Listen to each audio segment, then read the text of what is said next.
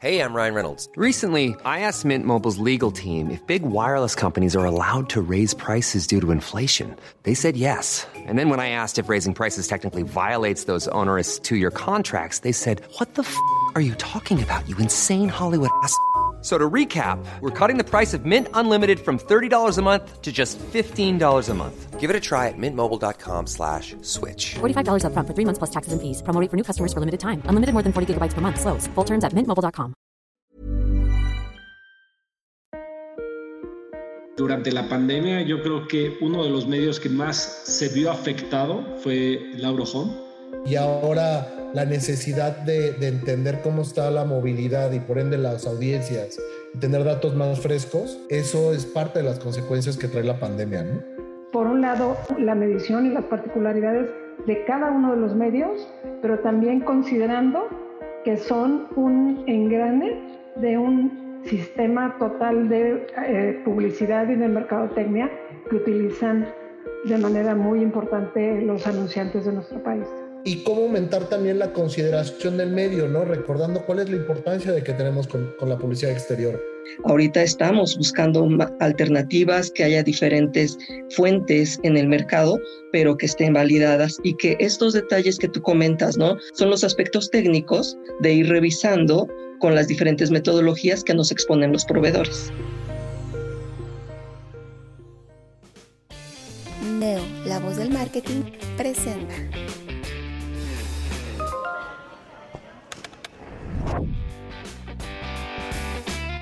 Hola, ¿qué tal? ¿Cómo están? Soy Francisco Rojas de Neo, la voz del marketing.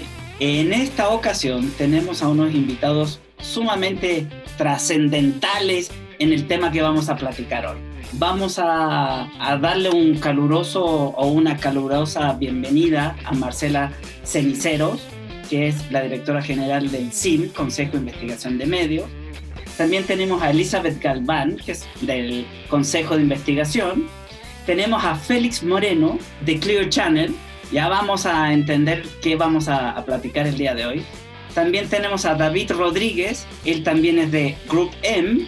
Y también tenemos a Aaron Yáñez, que viene de Grupo Expansión. ¿Qué tal? Muy buenas tardes, ¿cómo están ustedes? Hola, hola, gracias. Hola, buenas tardes, Paco, muy bien, gracias. Gracias por la invitación. Muy bien. Qué bueno, muchachos, muchachones, porque yo creo que soy el, el más betabel aquí, ¿no? Por eso sé tanto. te porras, Paco. Pura experiencia, pura experiencia en esta. Exacto, en esta, el diablo este sabe más de diestro que por diablo, ¿no? Exactamente. Bueno, vamos a hablar de la transformación digital de los out of home. ¿Qué significa out of home? Espectaculares, muebles urbanos, todos los muebles que vemos con anuncios en las calles. Para esto vamos a, tirar una pregunta al panel. Para empezar vamos a decir, bueno, ¿cuáles fueron las consecuencias de la pandemia para el auto home o para los espectaculares, los muebles urbanos, los túneles, etcétera? Bueno, buenas tardes Francisco. La verdad es que durante la pandemia yo creo que uno de los medios que más se vio afectado fue el Home. Evidentemente nosotros cuando estamos en la en las negociaciones con los clientes y demás, lo que ofrecemos es una venta de audiencias, ¿no? Cuánta gente te está viendo, cuánta gente está pasando por el espectacular, por el reloj digital, por todo el, mobiliario que se tiene. Y este, evidentemente cuando nos dicen quédate en casa, ¿no? la gente se quedó en casa y no salió. Entonces la movilidad se, se empezó a ver afectada durante todo, todo ese periodo, ¿no? Lo más trágico yo creo que fue este, de abril a julio, ¿no? A partir de julio que empezaron los semáforos rojos, naranjas, amarillos, todos esos, fue cuando empezó a salir un poquito más la gente fue cuando también los clientes empezaron a no quedarse. Y a partir ya de, de lo que fue el último trimestre, evidentemente todos lo sabemos que es cuando los clientes tratan de, de, de hacer un esfuerzo mayor este, para comunicar este, promociones y demás que tienen con las marcas, empezó a haber otro movimiento, ¿no? Ahorita, ¿no? O sea, afortunadamente el, el semáforo naranja nos beneficia, ¿no? Porque los clientes han, han entendido lo que ha pasado con la movilidad, ¿no? Hemos tenido diferentes workshops en donde les explicamos claramente qué fue lo que pasó, ¿no? O sea, no puedes partir de un 100% de que la movilidad era un 100% porque anterior a, que empezara la pandemia ya no había movilidad de un 100% de la gente, ¿no? Ya había gente que se quedaba en casa, que no salía y todo eso. Entonces empezamos a hacer diferentes explicaciones e información a los clientes y ahí es cuando los clientes han empezado a tomar en cuenta un poco más el Eurohome ahora para los planes de 2021, ¿no? Bueno, pues sí, efectivamente, eh, a ver, las caídas de movilidad, bueno, la restricción de estar en la vía pública repercute evidentemente en las inversiones, ¿no? O sea, si no hay audiencia, como dice Félix, yo vendo audiencias, si no hay audiencias, pues el anunciante no tiene que pagar, ¿no? Exactamente. Entonces, esa inversión, caídas arriba de los 60% seguro en, en promedio, yo creo que a nivel industria ese fue la principal consecuencia de la pandemia, ¿no? También el, eh, esto pues conlleva a que muchos proveedores tuvieron que hacer recorte de gastos, ¿no? sobre todo en personal. Yo me enteré de muchos, mucha gente que salió de las compañías de publicidad exterior y este, pues esto es una consecuencia derivada de esa reducción de gastos, ¿no? Principalmente. En cuestión de, los clientes, pues sí, efectivamente pierdes, eh, pierdes la audiencia y ya no tienes una justificación para tener una inversión en este medio. Don Aarón, usted que ha, migrado a, a la parte, vamos a decirlo, muy móvil, ¿no? Expansión tiene ahí toda la parte de los metrobuses y todo se paró en la parte de ustedes? Ok, pues mira, yo creo que atendiendo un poquito más a la, pregunta de las consecuencias y respecto a la movilidad, yo creo que la movilidad cambió y también cambió el argumento de venta, como bien dice Félix, ¿no? O sea, creo que fue una cubetada de agua fría al sector de outdoor a entender que la necesidad del cliente, de los medios, de entender perfectamente qué es lo que está pasando en la calle y poder dar una explicación más rápida y con datos, era inmediata, no podías esperar a que, a que llegara, no sé, a que llegara otros datos y, y empezar a dar resultados, ¿no? Entonces era necesario comprender qué estaba pasando con la gente en la calle, qué estaba pasando con la movilidad, si efectivamente no había nadie en la calle porque decíamos, sí bajó la movilidad, pero no todo está parado, ¿no? Y aparte, como se estaba considerando la movilidad, es distinto, porque decíamos, a ver, la movilidad o viajes superiores a un kilómetro efectivamente bajaron más del 60%, ¿no? Inclusive un poquito más. O sea, no estabas saliendo de casa en tu primer cuadro, en tu primer polígono, por así decirlo, ¿no? Lo que estaba incrementando eran los viajes cortos y también lo que estaba cambiando era la movilidad. O sea, estabas buscando transportes privados principalmente para moverte, no confiabas tanto en el transporte público. Digo, aún así las personas ya no quieren utilizar tanto transporte público, pero lo que está sucediendo también es que ahora también las horas pico están cambiando. Las horas pico ya no son las mismas, ¿no? O sea, antes decías, es que a las 7 de la mañana la hora pico, no, ahora vas y te subes a periférico y vas volado, ¿no? La movilidad per se cambió y el poderlo medir y entenderlo creo que fue de las cosas buenas que trajo el tema de la pandemia, porque si no seguimos con los argumentos de, pues si tú tienes audiencia, ¿por qué? Porque es periférico, ¿no? Y ahora la necesidad de, de entender cómo está la movilidad y por ende las audiencias y tener datos más frescos, eso es parte de las consecuencias que trae la pandemia, ¿no? Y yo creo que eso es muy bueno. De acuerdo contigo. Ahora, eh, Aaron, este cambio de movilidad, cambian horarios picos, ¿cambia también la industria? Pues yo creo que sí. La manera en que, y yo creo que también ahí y David tiene bastante experiencia sobre el tema, las necesidades de los clientes ahora sobre los soportes publicitarios también están cambiando, ¿no? Y en su momento, digo, Félix y yo lo platicamos hace tiempo, viene todo el empuje digital, pero qué padre que tengas digital y que eso te lleve a, poder cambiar contenido y, materiales mucho más rápido.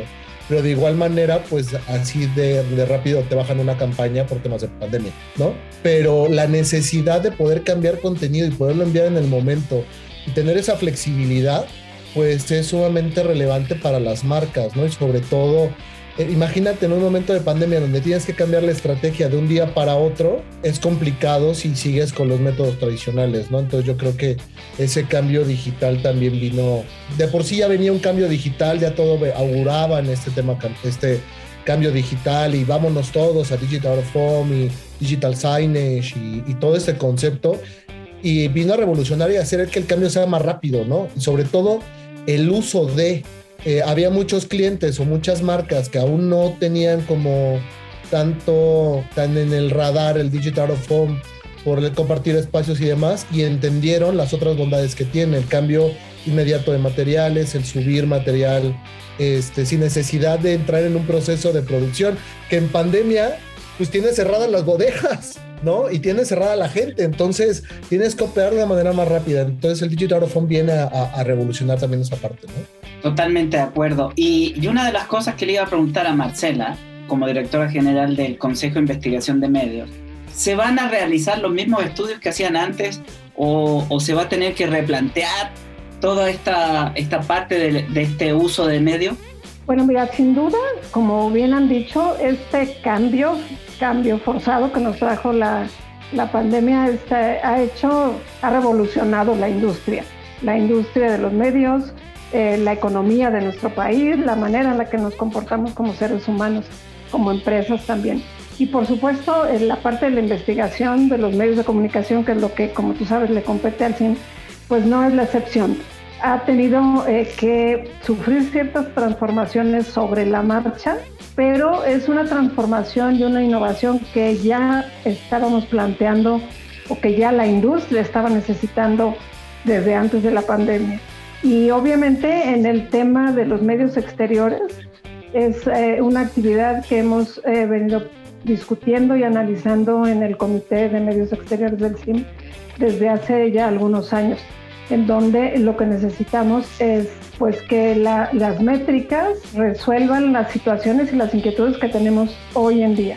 Se quedaron como eh, algunas de ellas un poquito atrás, pero gracias a los, a los temas digitales precisamente y al uso del Big Data y a, a todos estos GPS, hoy se nos plantean nuevas posibilidades de tener información más robusta, información de mayor cobertura, que permita además hacer esa cross análisis con lo que está sucediendo con otros medios de comunicación y así tener un panorama 360 grados de eh, la eficiencia que tienen las campañas publicitarias de los anunciantes, no en un medio, sino en el total de los medios. Y por supuesto, hacia allá estamos empezando a trabajar, por un lado, con los detalles que implica cada la medición y las particularidades de cada uno de los medios, pero también considerando que son un engrane de un sistema total de eh, publicidad y de mercadotecnia que utilizan de manera muy importante los anunciantes de nuestro país.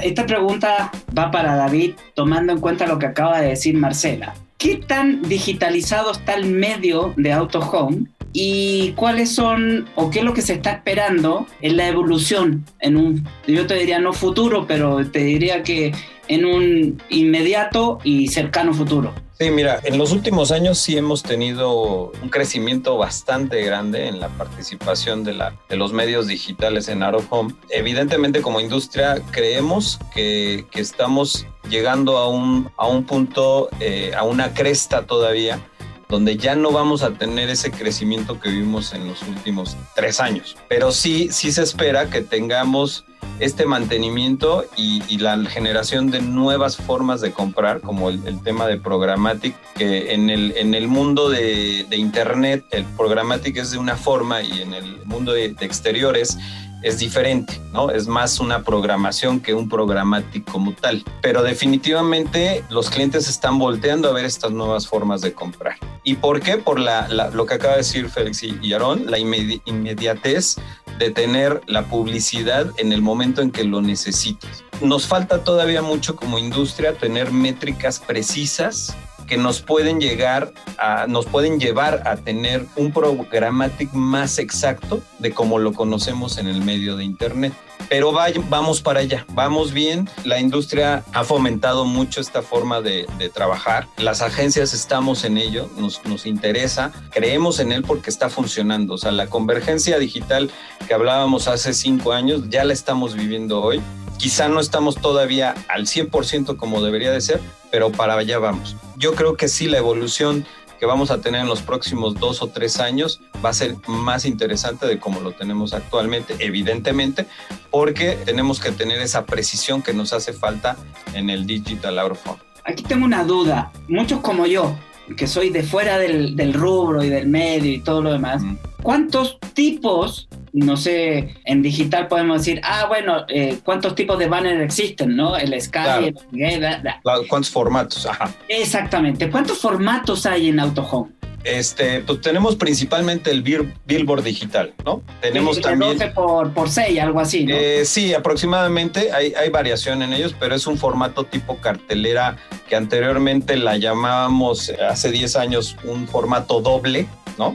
y que ahora ya le llamamos el formato estándar, que es aproximadamente de 92 metros, 90 metros eh, de superficie. Te digo, es variable, pero ese es el principal formato de, la parte digital. También tenemos el tipo eh, MUPI, que, que, también se ha llamado así en la industria porque es mueble urbano para información, ¿no? Que es el, el, que, el que vemos en los, en los relojes, ¿no? Por ejemplo, de Clear Channel o en los parabuses de, de IMU. Ese formato que es póster, yo diría que es el segundo más importante. También tenemos formatos de puestos de periódicos, por ejemplo, tenemos puentes peatonales, tenemos pantallas dentro de los centros comerciales que también son importantes en los aeropuertos y bueno, ya nos vamos incluso a pantallas eh, de un formato más pequeño, como por ejemplo las que están dentro del metro, ¿no? O el, el tren suburbano.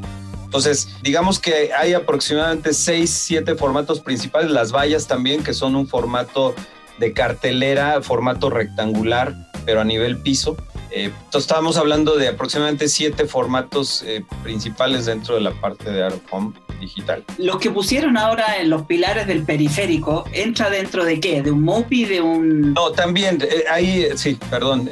digamos que es, es un banner vertical, ¿no? Por así decirlo. Es más o menos la superficie que tienen los puentes que conocemos horizontalmente pero pues en, formato vertical, ¿no? Eh, también entraría dentro de los, de los formatos principales, que por el momento pues solo tenemos en la Ciudad de México y en el Estado de México, ¿no? Ya, perfecto. Oye, Félix, tú que, que dominas al mil por ciento el medio, ¿qué medidas se están adoptando para reactivar las ventas? Porque me imagino que deben estar con mucho trabajo tratando de conseguir ventas. ¿no? ¿Qué estamos haciendo? ¿Qué están haciendo ustedes? Porque en, lo personal, por ejemplo, yo sí me interesa a mí tener un caminito de manera digital por donde yo sé que va, pasa mi cliente, para que me vea, etcétera, ¿no? ¿Qué están haciendo ustedes como medio para poder reactivar este tipo de, de venta? Bueno, durante toda la pandemia, este, uno de los propósitos que nos, que nos marcamos y que también el corporativo nos pidió era que fuéramos un poco, que nos pusiéramos en el zapato de la, del anunciante, ¿no? Este, ahorita, por ejemplo, los supermercados y los, los moles, ¿no? Los centros comerciales estuvieron cerrados mucho tiempo, ¿no? Entonces, ¿qué hacemos nosotros como Clear Channel? Para apoyar a los centros comerciales, para que vaya la gente a los centros comerciales. Esa fue una campaña que sacamos el mes pasado, pero cuando empezó todo el primer semáforo naranja donde abrían los restaurantes, también nosotros lo que hicimos fue una campaña que fue se hizo primeramente en Estados Unidos, ¿no? En, con Clear Channel Estados Unidos y después aquí en México, ¿no? Era prácticamente acercarnos a la Canirac para poder platicar con ellos y decirles, dame tus logotipos, te ayudamos, pero la idea precisamente era eso, ¿no? Apoyar a los restaurantes, a que pudiera ir la gente a los restaurantes y empezar a mover, ¿no? O sea, algo que teníamos muy claro desde, desde el principio no, no era de que X restaurante nos iba a venir a comprar la publicidad, porque difícilmente ahorita con la situación que ellos tienen, o sea, además le podían meter un dinero a, la publicidad, ¿no? Es sumamente complejo eso. Entonces, lo que hicimos es, vamos a apoyar, ya el dinero o las inversiones de los clientes van a venir por consecuencia y nosotros le, llama, le llamamos la consecuencia a que si ellos empiezan a vender refresco de, de cola, las refresqueras iban a empezar a tener demanda de, de refrescos, ¿no? Pasa lo mismo con las alcoholeras y todo eso. Entonces, el dinero iba a venir por otro lado. Nuestra filosofía siempre fue cómo apoyamos a las diferentes industrias, ¿no? Ahorita ya se abrieron los moles, se abrieron este, los restaurantes y seguramente van a venir otras industrias que les está costando un poco más, como el cine, como los eventos, que hay que apoyarlos, ¿no? O sea, esto se trata de, de ver cómo entre todos sacamos el país adelante. ¿Y tú, Aarón, qué cambios están implementando como para poder reactivar esta cosa? Pues bueno, yo creo que eh, en el caso de, Grupo Expansión, una de las partes más fuertes que se vio afectado es justamente la parte de centros comerciales. Eh, la presencia que tienen en centros comerciales como publicidad pues fue sumamente grave, inclusive también el tema de aeropuertos en su momento con las restricciones de viajes y demás. Entonces eso lo que causa es que pierdas un poco la consideración de, de, los medios, del medio per se, y qué tan confiable es anunciarte en él, por todo esto que venimos platicando del tema de las, de las audiencias y del tráfico que hay. Entonces, el estar informando continuamente al cliente de cómo está el tema de las afluencias, de los semáforos, de cómo los centros comerciales están retomando actividades por plaza, o sea, llámese por plaza, por ciudad, ¿no? E inclusive hasta por delegación, por delegación, cada delegación se, está, se está comportando de manera distinta. Le, inclusive con los aeropuertos, o sea, el aeropuerto de Cancún, por ejemplo, ya es uno de los aeropuertos que está teniendo mucho más tráfico aéreo, ya comparable de la Ciudad de México, ¿no? O sea, eh, siendo un aeropuerto mucho más chico, pero ya con dos terminales. Entonces, este tipo de dato es sumamente importante compartirlo con los clientes, sobre todo para aumentar la confiabilidad de que sí está la audiencia y cómo aumentar también la consideración del medio, ¿no? Recordando cuál es la importancia de que tenemos con, con la publicidad exterior.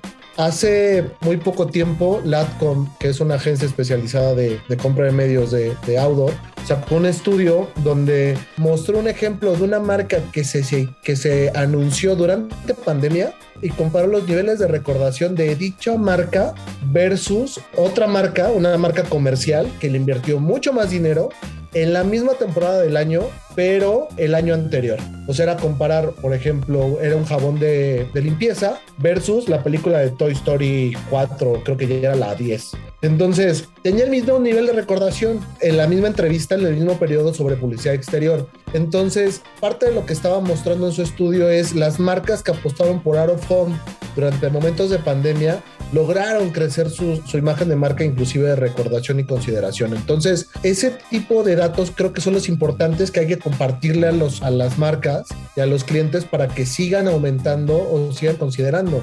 Y como bien lo dice Félix, si marca llama marca y si tú, si tú ayudas a las marcas a estar ahí afuera y les muestras a los clientes, mira quiénes ya se están subiendo de nuevo out of home, también aumenta la consideración y la confiabilidad del medio. De acuerdo. Ahora, una pregunta al panel en general. ¿Cómo miden ustedes? ¿Cómo hacen ese tipo de medición? Buena pregunta. Pues mira, eh, el, el, SIM ha promovido la medición, evidentemente porque es su, su, razón de ser. Se promovió un estudio de industria, el cual fue licitado y ganó en aquel entonces IBOPE. Este estudio contempla eh, a través de encuesta el tema de desplazamiento de un punto a otro. Es decir, hace el recorrido de donde sales de tu casa, el punto más cercano a tu casa, y supongamos que vas a tu trabajo, puedes hacer la descripción por qué avenidas tomas, si vas en auto propio, si tomas transporte público, etcétera, etcétera. Con una muestra determinada se va haciendo esa cantidad, ese conteo de personas que pasan por un punto determinado. Esa es la metodología que teníamos eh, y que ocupamos durante algunos años, que fueron como ocho aproximadamente. Sin embargo, pues se creó ahí un, un tema de, de, industria que no, no se subían todos los proveedores de outdoor, no todas las agencias se lo ocupaban, no todos los clientes lo ocupaban. Entonces, ese estudio fue poco a poco muriendo. Y actualmente se están analizando varias métricas que, que si, si Liz nos puede hacer un resumen rápido de esto, pero ahora es a través de los dispositivos eh, celulares, ¿no? A través de aplicaciones, por ejemplo. Hay algunas que a través de, la, de, de cómo tú vas de manera anónima, vas registrando tu origen-destino en, en tu movilidad, se van creando esas métricas necesarias para entender cuántas personas pasan, qué perfil tiene esa persona que está utilizando ese celular y pasa por un punto determinado. porque al final, como tú sabes, es lo que necesitamos en publicidad es alcance, frecuencia, ¿no? Eh, ¿Qué audiencia estás llegando? Precisamente el mensaje le va a llegar para hacer precisamente tu planeación y tu determinación de qué es lo que vas a ocupar. Entonces, creo que ahí, no sé, Liz, ah, eh, si nos puedes platicar un poquito más a detalle de esos, de lo que estamos viendo como SIM. Bueno, de hecho creo que este, hiciste un, muy buen resumen, pero de alguna manera si trasladamos esta metodología anterior que se manejaba con IVOPE, hoy día se lleva a través de GPS en los celulares. Entonces es una forma muy certera, de alguna manera, de, de, seguir al individuo, de saber en dónde está, cuánto tiempo está y poder incluso hacer un seguimiento de las aplicaciones que usa dentro del mismo celular como para poder entonces hacer un perfilamiento y una identificación del consumidor en un tiempo mucho más certero. Entonces, es hacia lo que estamos migrando.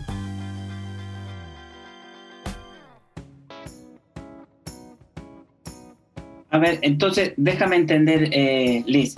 Las métricas vienen de los celulares, pero ¿quién les pregunta a los celulares? Va a decir, ah, porque te, este es de tal proveedor, este es de tal otro proveedor, o son a través de aplicaciones, como dijo David, pero esas aplicaciones no las tiene todo el mundo. Entonces, ahí me pierdo. ¿Es también una ecuación matemática que se proyecta o es la real, la tácita? A ver, ¿de dónde sacan tanta aplicación? Pues, habemos 120 eh, 127 millones, de los cuales más de 90 tienen celular eh, inteligente con aplicaciones. Entonces, el mundo está sobre, sobre esos números o sobre, no sé, todavía no me queda bien claro.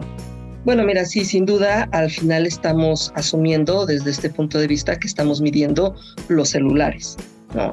porque estamos haciendo justo el recorrido. Pero el uso del GPS son, eh, es una aplicación que al final no depende de si la tienes o no la tienes o depende de uno u otro proveedor al que estés afiliado. Y de alguna manera se maneja como una especie de panel Bien. en donde hay un cierto número de usuarios que ya tienen las, los diferentes proveedores que manejan estos paneles y entonces se hace un traqueo continuo de cómo es el uso de esos celulares, en dónde están, en, a dónde se mueven y cómo es el uso del celular al interior del individuo. Entonces, ahí lo, lo que estamos viendo es que las aplicaciones que tiene un joven contra un hombre, contra una mujer, contra una persona que está en el norte, con alguien del sur, son cosas que se, se evalúan dentro de diferentes algoritmos, ¿no? Eh, aquí ahorita lo que estamos buscando es no solo depender de una sola métrica, no de un solo proveedor como en, en su momento fue Ibope, Ahorita estamos buscando alternativas, que haya diferentes fuentes en el mercado, pero que estén validadas y que estos detalles que tú comentas, ¿no? De qué hicieron, cómo hicieron, es el GPS, qué aplicación, a quién representan, son los aspectos técnicos que en el SIM nos damos a la tarea de ir revisando con las diferentes metodologías que nos exponen los proveedores. Entiendo. Marce. Sí, nada más para eh, abundar un poquito en lo que estaba diciendo Liz que lo resume bastante bien. Pero algo que nosotros buscamos, sin duda, es que estamos conscientes que existen diversas metodologías y que en el mundo, incluso conforme se ha ido complejizando el uso del medio exterior, hay metodologías híbridas. Es decir, no todo la, el levantamiento de la información se hace de la misma manera. No es lo mismo medir lo que pasa dentro de un local cerrado a lo que está pasando en la vía pública, por ejemplo. ¿no? Entonces, estas metodologías se pueden conjuntar y con el uso de este Big Data y de los GPS podemos hacer, tratar de estimar lo que es la exposición al medio, porque obviamente lo que el GPS va a hacer es trazar la ruta, pero por el otro lado tienes la información de dónde están localizadas las ubicaciones publicitarias, los diferentes soportes. Y lo que sin duda buscamos, independientemente este, de una metodología a o una metodología B es que las metodologías podamos conocer su trazabilidad y su replicabilidad. Es decir, que sea un diseño que es replicable y que se puede conocer cómo está trazado desde el momento en el que levantas la información hasta el momento en que haces entrega, obviamente a través de modelos matemáticos, algoritmos, expansión de datos, etcétera, hasta que se le entrega al usuario final. Eso es lo que nosotros estamos buscando. ¿Para qué? Para garantizar la calidad de la información que están utilizando los usuarios, los compradores y los vendedores de los medios. Esto significa que las métricas digitales ya son parte de las estadísticas del auto home. Sí, por supuesto. David, tú que tienes más experiencia en compra de medios, ¿qué tanto te piden los clientes la data? Históricamente nuestra, nuestra industria desgraciadamente se ha, se ha manejado un poco más empírico, ¿no? En el sentido de que tuvimos eh, sí esta, esta herramienta en la industria, pero que no fue explotada como hubiéramos querido, ¿no? O como era la finalidad. Entonces, pues sí, sí se utilizan, sin embargo, yo te podría decir que no el 100% de los clientes solicitan estas métricas porque todavía no estamos con las, la cobertura, primero que nada, ¿no? La, cobertura a nivel nacional cuando tenemos clientes que hacen campañas nacionales, no tenemos esa, esa cobertura nacional para poder determinar cuánta audiencia estamos alcanzando de nuestros objetivos de la campaña. Entonces, esto ha mermado muchísimo en que muchos clientes pues ya no están acostumbrados a recibir estas métricas. Nosotros, en nuestro caso particular, hacemos algunos esfuerzos por sacar una estimación de las métricas donde no tenemos información, eh, porque estos estudios han sido básicamente en tres ciudades del país. Entonces, es complicado que tú le digas a un cliente, oye, aquí está y estás alcanzando el 65% de tu audiencia objetivo en la Ciudad de México, pero en las 52 plazas que tenemos el resto de campañas, pues más o menos están así, ¿no?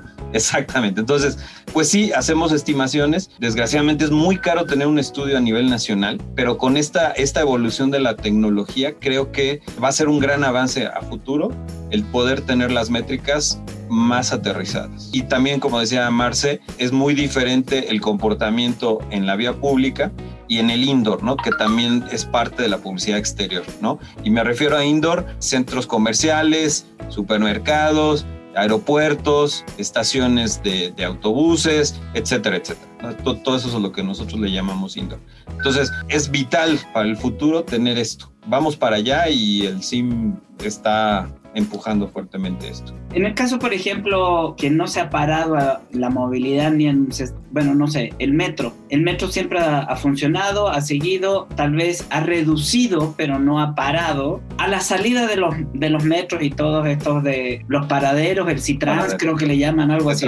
sí, Citram, Ahí, por ejemplo, que hay mucha afluencia de público, ahí existiría entonces una necesidad de poder medir, pero ese se mide nivel socioeconómico en los outdoor o solamente se miden ojos.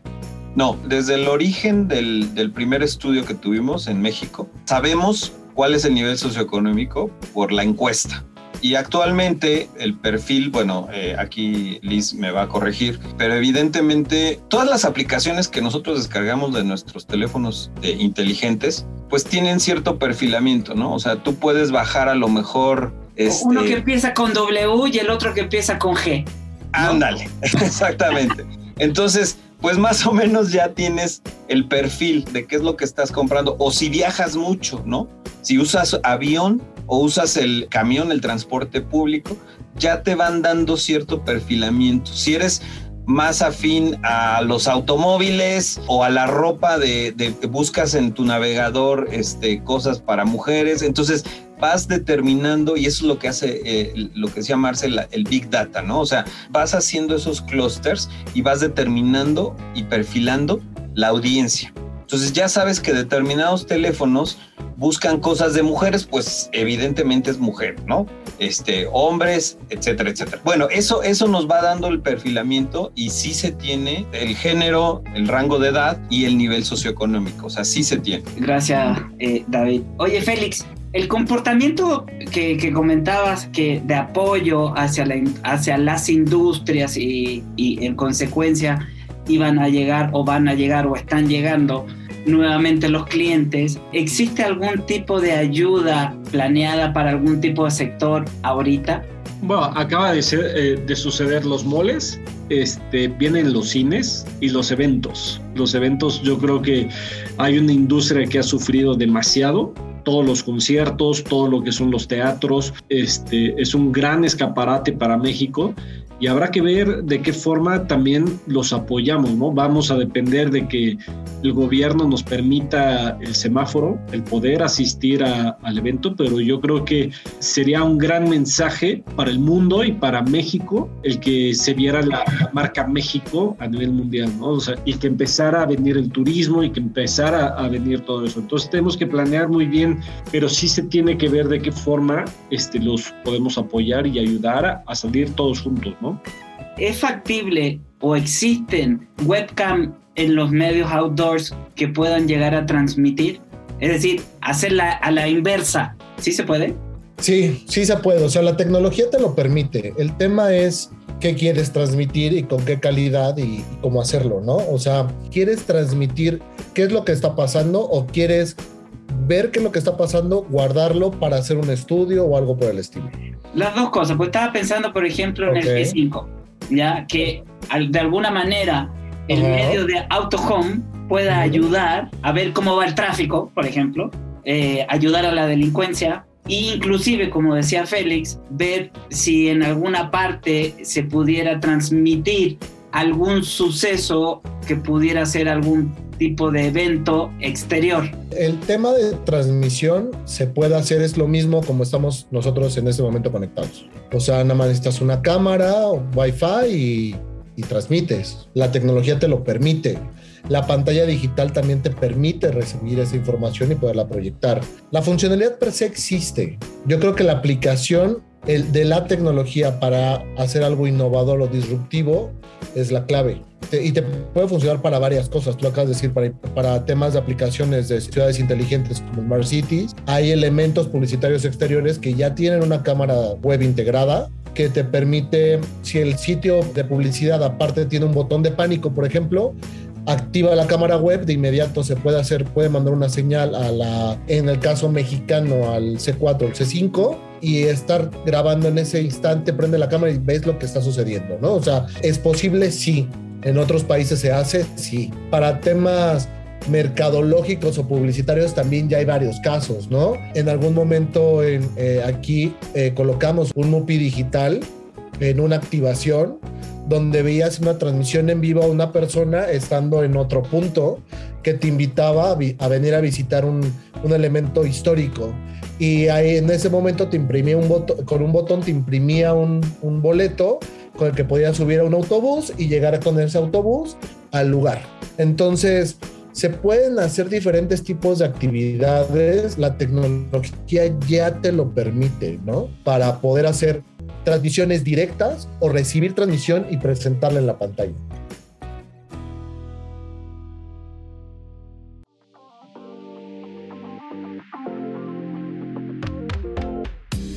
¿Qué tan receptivos están los clientes, David, a este tipo de innovación? Eh, definitivamente los clientes, bueno, este y muchos ejemplos, ¿no? O sea, toda la parte disruptiva, como dice Aaron, la parte de innovación, los clientes están ávidos de, de, tener cosas diferentes, ¿no? O sea, la parte monótona de los medios, desde luego, siempre se trata de buscar algo distinto y existen muchas opciones en la parte de Aerofone y ahora con la tecnología digital de esa combinación para encontrar nuevos mecanismos de acercamiento al target objetivo y también de interacción, ¿no? Porque eso también nos ayuda a entender bien la reacción de cada uno de nuestros, de, a quienes nos estamos dirigiendo y saber si la intención finalmente se cumple de compra. ¿No? Que ese es al final lo que buscan los clientes con la publicidad, ¿no? Darse a conocer y vender más. Entonces, estas tecnologías nos están ayudando a evolucionar y a encontrar nuevas maneras de comunicarse con el objetivo. Muchas gracias. Pues yo lo único que me gustaría agregar también las cámaras se están empezando a utilizar también para conceptos de métrica. O sea, creo que hablando del tema de la medición de audiencias para publicidad exterior, se ha visto obligada, como decía Marce, la evolución de manera más rápida por el efecto pandemia. Y también, como decía Fel, este, David ahorita, o sea, el cliente pudiera acceder a datos de audiencia de todos los proveedores era imposible porque solo estaban medidos unos cuantos. Ahora con plataformas gratuitas puedes acceder a esa información que antes no había. Inclusive, si tú te puedes meter a Google Maps hoy, te puedes parar sobre una avenida y ver el histórico de afluencia que tiene esa avenida y cuáles son las horas punta. Lo mismo lo puede hacer con Waze y esos son datos abiertos. Entonces, eso ya te puede dar un parámetro de, de qué tanta afluencia de gente hay o no hay en un punto. Eso no existía. Correcto. Por otro lado, tienes la parte de las cámaras que ya te pueden dar otra información porque tenemos los datos de afluencia, sabemos dónde duerme el celular y asumimos el nivel socioeconómico por dónde duerme el celular, por las aplicaciones que tiene, cuál es el, el, el, el sexo o edad. Pero falta también un dato bien importante que es la visibilidad. De nada te sirve saber que pasan 20 millones de personas de frente de tu espacio, pero si está detrás de un árbol o un edificio no te sirve absolutamente de nada. Entonces, las partes de visibilidad también son complementarias y sumamente clave, como decía Marce, hay que integrar todavía una parte física, que es el estudio de visibilidad, que sigue, que aún no lo puedes librar más que haciendo el recorrido de manera física o con cámaras o como quieras, ¿no? Y con eso puedes ver el estatus de, de, visibilidad que tiene el espacio. Ahora bien, con ese mismo efecto de las cámaras, ahora ya se están integrando tres factores nuevos, que es, puedes tener las cámaras volteando hacia el tráfico en un billboard y ya te permite contar autos. Así como esa tecnología que mide las placas, mide los autos. Entonces ya puedes sacar el número de peso vehicular que tiene dicha avenida, no personas, peso vehicular, que tiene una avenida para saber cuáles las horas punta, por así decirlo, integrarlas en los datos y poder ser más asertivo cuando bajan los datos de semana a hora, por ejemplo. Cuando son espacios semiabiertos, este mismo tipo de cámaras, en lugar de reconocer autos, reconoce personas. No te dice el sexo, te dice cuántas personas. O sea, reconoce cuerpos físicos. Y cuando ya te vas un elemento más a nivel piso, estas cámaras de A-tracking que se le llaman, ya te puede permitir no nada más el sexo, la edad promedio, que eso se saca por, sí, por las patas de gallo. Sí, qué bueno que se cuidan las patas de gallo, porque por las patas de gallo el A-tracking sabe tu edad y cuánto es el tiempo que pasas frente viendo al anuncio. Entonces, ya también estas nuevas tecnologías, antes ya lo veíamos, pero una tecnología súper cara que no la podías traer y aparte traerla de China se tardaba un mes en un contenedor. Ya es más fácil acceder a ese tipo de tecnologías, implementarlas y medirlas, ¿no? La cuestión es, voy a obtener estos datos, pero si el cliente no los, no los utiliza y no los explota, ¿para qué invertirle en esa parte? Ok, hay un trabajo sumamente fuerte que se está haciendo desde el Consejo de Investigación de Medios para demostrar no nada más la relevancia que tiene la medición de outdoor en el mercado, y ahora con toda esta tecnología que se tiene de la mano, el tema es mostrar datos y el que no esté cacareando el huevo con los datos, pues se, se, va a seguir haciendo lo mismo. Pues ¿para qué le invierto? Pues porque es importante. Y ahora los clientes quieren más datos. Ya se dieron cuenta que les podemos dar movilidad y cada semana. Es que Exacto. Pero lo hemos discutido en el CIME. Mientras no exista, los clientes no te van a hacer esa demanda de, de información, de data que necesitamos para tener una planeación mucho más aterrizada en la realidad. Es decir, todavía no, no existe el gallo que diga yo lo quiero. Sí hay clientes, pero no lo tenemos y luego decimos a la industria, oigan, aquí está la solución para que tengamos una medición pues mucho más cercana a la realidad y seamos una industria más profesional en este sentido. Entonces, páguenle, ahí es donde ya... Ya les duele, caemos, ya les duele. Ahí ya caemos en, en, en... Sí, ¿no? Y es lógico porque entonces viene los que van a pagar y dicen, oye, pero espérame, esto me va a beneficiar en que me vas a comprar más, voy a tener más inversión, sí o no. Entonces, pues inviértele, ya le, invirti, ya le invirtieron algunos y no tuvieron esa reciprocidad. Entonces caemos, como dice Aarón, en ese círculo vicioso y no salimos como industria. Perfecto. Oye, este tipo de software y este tipo de cámaras que decía Aarón, ¿te puede personalizar la publicidad en el minuto? Sí, o sea, es, es, sí lo permite. El tema acá es que también hay una línea bien delgada que es la ley de protección de datos puedo asumir y mandar los datos, pero eso no significa que yo me quedo con un histórico de tu foto. En el momento reconoce, no, este tipo de facciones, no es que tome una foto, la guarde, la, la, la, trabaje y luego lo aviente.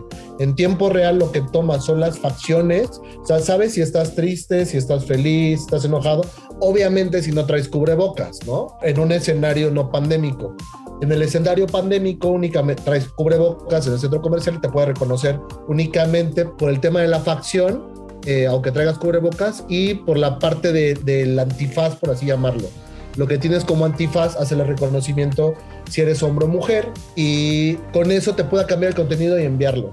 Pero no puedes alojar, o sea, por la ley de protección de datos no puedes alojar dicha información por más de un, un, corto periodo de tiempo. Entonces, de que te lo permite, te lo permite. Pero el tema es cuando ya llegamos y, oye, y cuando vuelvo a pasar, ¿le puedo volver a mandar un mensaje de, hola, ya regresaste?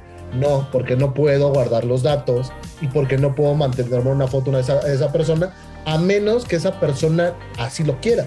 De acuerdo. Eso es ah. otra cosa. Ahora, tú mencionaste, Aaron, de que hay mediciones de peso vehicular. En los muebles urbanos que ya no sean billboard o que no sean espectaculares o de ese tipo de medidas, estoy hablando de parabuses, relojes, pilas, etcétera, ¿pueden medir gente? Pasaría el mismo efecto, te, te, digo, de estos tres. O sea, es un panorama abierto con un cierto radio de metros con el que pueden saber el número de personas peatones que pasan, sí. Pero no te identifican sexo ni edad. Reconocen cuerpos nada más. Perfecto. ¿no? El vehicular te reconoce el tipo de vehículo, si es un autobús o no, el tamaño, las dimensiones, si es un auto normal, camioneta o tráiler. Y creo que motos y bicicletas te las puede reconocer todavía. Motos y bicicletas estoy seguro que sí, pero no sé si, si puede diferenciar de los dos. Ahorita me falla la memoria, pero lo puede hacer. O sea, de, de ese tiro desde arriba, te estoy hablando de 30 metros, 40 metros de altura. Un mobiliario urbano puede reconocer figuras de personas y contar las personas, sí, pero no te da el segmento de edad. Perfecto. El segmento de edad únicamente es mobiliario urbano a nivel, a la altura física, más o menos no más alto de dos, dos metros y pelos. Oye, pero justo por eso es bien importante volver un poquito al principio de la charla, ¿no? Precisamente esta pandemia trajo, aceleró una serie de cambios en nuestra sociedad y en nuestra cultura y esta adopción digital hoy nos pone frente a grandes retos súper importantes en términos de las métricas. Si bien es cierto, tenemos hoy una tecnología que no teníamos a, la, a nuestro alcance, que nos permite medir el, el mobiliario urbano, que toda la movilidad en las calles, la publicidad exterior, la publicidad en locales cerrados, pero sin duda lo que tenemos que hacer es analizar esos modelos, esos nuevos modelos, entenderlos, saber cuáles son sus alcances, ver cómo se puede leer ahora esa, esa información, que probablemente algunas definiciones cambien, y también tener abierta la mente a estos modelos híbridos. Por ejemplo, lo que decía Aaron, si bien se puede medir el número de personas o el número de cuerpos que pasan frente a un mobiliario urbano, no podemos saber si son hombres, mujeres ni de, qué, edad. Pero si tú haces un modelo híbrido en el que a través de otros estudios entiendes cuáles son los hábitos de movilidad en la ciudad, en los perfiles de personas, entonces puedes obviamente complementar el estudio. Y además pone a tu alcance otro tipo de información que antes no solíamos utilizar, que son los perfiles psicográficos de las personas, que a veces son mucho más importantes para el consumo de las marcas que el mismo sexo, edad y nivel socioeconómico. ¿no? Y bueno, pues es en lo que estamos ocupados en el Comité de Publicidad Exterior en el CIM. ¿Cada cuánto tiempo sesionan, Marce? Cada tres semanas este, aproximadamente, aunque hay calendarios muy establecidos para cada uno de los comités de las diferentes mesas de trabajo, cuando hay temas urgentes, pues también hay sesiones extraordinarias y hay grupos de trabajo que van analizando temas específicos, ¿no? Mínimo Bien. una vez al mes. Excelente. Pues bueno, les quiero agradecer. Félix Moreno, muchísimas gracias por, por haber estado con nosotros. Muchas gracias a todos. Gracias, Paco. Aarón Yáñez, muchísimas gracias. Me da mucho gusto verlo bien. Eh, gracias. Muchísimas gracias. Elizabeth Galván, muchísimas gracias por haber estado con nosotros. Al contrario, Paco, gracias. Don David Rodríguez, es un placer extremo tenerlo en, el, en este panel. Gracias, Paco. Muchísimas gracias y gracias por la invitación a Alicia Marce. Con mucho gusto. Muchas gracias. Marcela, tú como la coordinadora general o la directora general del Consejo de Investigación de Medios, muchísimas gracias por estar con nosotros. Al contrario, gracias. muchas gracias a Neo por la invitación y por supuesto muchas gracias a cada uno de nuestros participantes, de nuestros socios que eh, colaboran de manera desinteresada poniendo sus puntos de vista y su experiencia en la mesa. Gracias, bye, hasta bye. luego. Hasta luego. Bye. Neo, la voz del marketing, presentó.